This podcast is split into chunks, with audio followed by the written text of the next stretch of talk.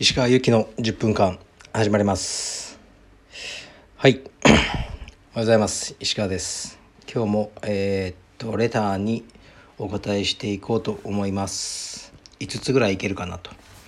まず1つ目ちょっと長いんですがおはようございます。マスター6青帯のものです。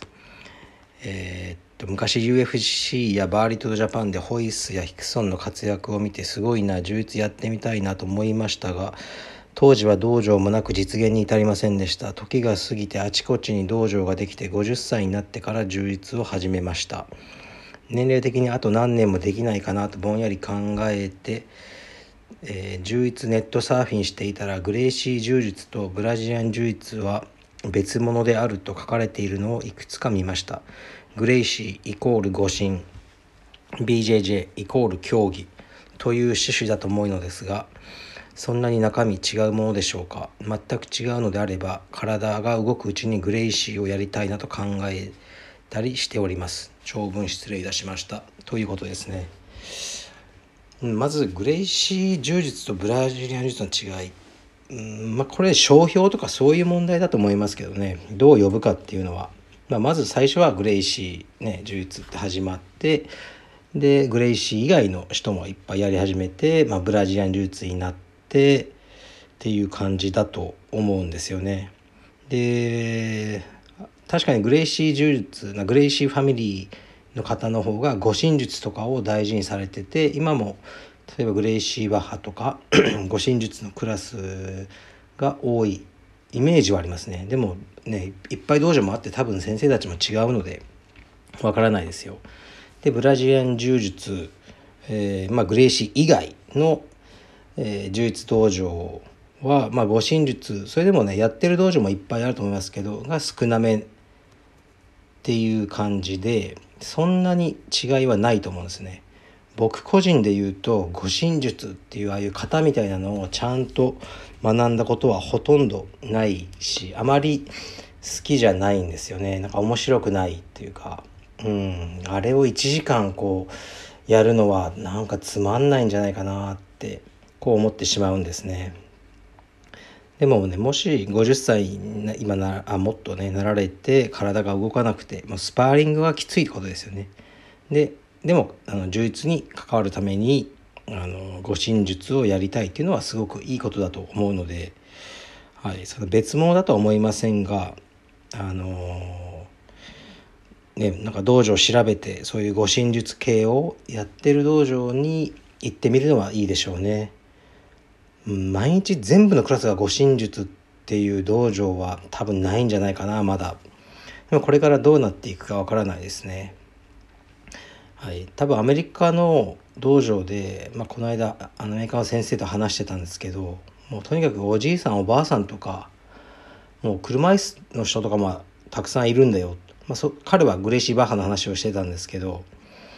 であのもうかなりそのスパーリングとかがないクラスがいっぱいあってでそこに人がいっぱい来てると。うんまあ、彼はちょっとビジネス的な視点で話したんですけどねもうすごいよというふうに言ってましたね。で僕もあるアメリカのその柔術道場のかなり大きなのをやってる方にもう10年ぐらい前に言われたのが「勇気さ」ってこうカルペディエムを大きくしたいなら3つやんなきゃダメだよと言って1つはオンラインプログラムだ。って言われてで次が、えーとアパレルラインだオンラインストアだ。で3つ目がスパーリングがないクラスをこう作れって言われてでえってその時スパーリングないと楽しくないじゃんってこう言ったんですが、まあ、彼はいや多くの人はスパーリングなんかやりたくないんだよって。そのそれが理解できないと道場は大きくならない。ってこう言われたことを思い出しますね。うん、でまあ僕も45歳でスパーリングバンバンやっぱきついなとか思ってるんですがまだねその護身術をなんかね別に護身術っていうのはそのスパーリングできないスパーリングをする体力がないからやるもんでもないと思うので、まあ、たしなみみたいな感じだと思うんですよね。はい、でこうね実際こう銃を突きつけられたりして使えんのかとかそういう議論ももう意味がなくて、うんまあ、知ってないより知ってた方がいいでしょということだと思うのであの、ね、そういう議論はもうしないんですがあのもしかしたらそういう需要がこれから高まってくるのかなとまあね高齢化社会じゃないですけどと思ってます。だからまあなんか考えようとは思ってるんですよね。充実道着を着てあのテクニックをやってそのスパーリングというのは少なめにでもう50代60代でも楽しめるようなあの道場にできたらいいなとは思ってるのでいろいろ考えてねこうやっていきます。でこれがねあのまたライトスパーっていうのがね逆に難しいんですよね。初心者ほどできなくてあの軽くスパーリングっていうのはね難しいですね。片一歩だけが軽くやっててもねあのもうもう一人がガチだったら結局ね2人ともガチガチになっちゃうんでこれかなり上級者しかできないと思ってます、まあ、ですからちょっとこの、えー、質問者の方にお答えするとそうですねもしスパーリングがきついってことだと思うんでそしたらあのー、この護身術が多い道場っていうのを調べて見るのはいいと思います。でも護身術イコールグレーシーで競技術イコールブラジアン術だとは僕は思ってません。はい。で次がえー、っとそうカルペディウムはまあいろんなスポンサー企業をがついてますが何か営業的なことはされてますかってことですね。前はね結構やってたんですよ 道場の紹介文を書いてもう僕は直筆で手紙を書いてこう僕が好きな企業さんに送るみたいなことやってたんですけどうんなんかね100通ぐらい書いて1通ぐらいですよね帰ってくるのが。それでもうねやめましたね。はい。であとそんなねついてないですよ。今そのリーボックさんとかもう名前だけのブランディングだし何もないですよ別にこう毎月お金いただけるとか。うん。でなんだろう。であんまりこうやっぱり合わない水素水の会社とか前話し合ったんですけど、うん、なんかねやっぱり怪しいとかじゃないですけどこう充実とマッチしないものは難しいですよね。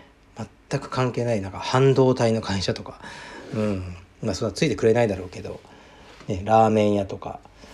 なかなか難しいなと思いますね。だ総合の選手みたいにねこうあの雷神とか出てテレビに出てそこでねパンツにこうつけて映るとかだったらあのいいと思うんですがなかなかそれもね僕らはそういうこう露出世間にこう露出する場所がないので難しいですね。まあ、それにまあああいうのも費用対効果ってどうなんだろうと思うんですよね。パンツに何かついててそれを見て宣伝効果というよりほとんどはなんか個人的な付き合いがすでにその選手と会って谷町的なお金出してやるよみたいな感じなのじゃないかなと思います。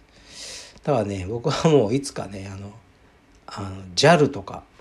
ANA とかねあのそういう企業が道場にあのスポンサーになってくれてで、まあ、選手の遠征とかをね、航空券とか提供していただけるとかそういうのが目標ですが、はい。まあ、こういうのはね自分からあんまりこう動くもんでもないと思うのでそうなれるように頑張ってます。あとそうだなもう時間的にもう一個だけかな。えっ、と石川先生はタトゥーについてどうお考えですか？あまあ僕は入ってないんですけどねタトゥーは。あのうん全然その自分の体に何をしようが勝手だと思うのでうん、あの顔だろうがどこだろうが入れまくっても全然いいと思うんですけどね。で僕はタトゥー入れてる人も何とも思わないし、まあ、カルベディウムもいっぱいいますよ。意外な人が入れてたりしますよね。あこの人入ってんだとか。でも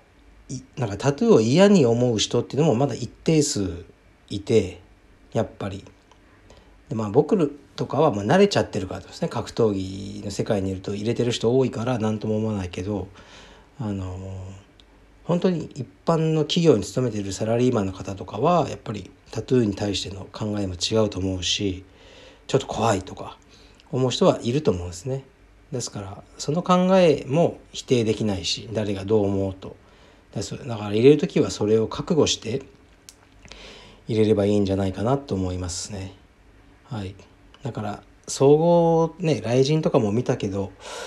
うんタトゥーせんタトゥー入ってる選手が地上波に乗れないのかなとかちょっと思っちゃったんで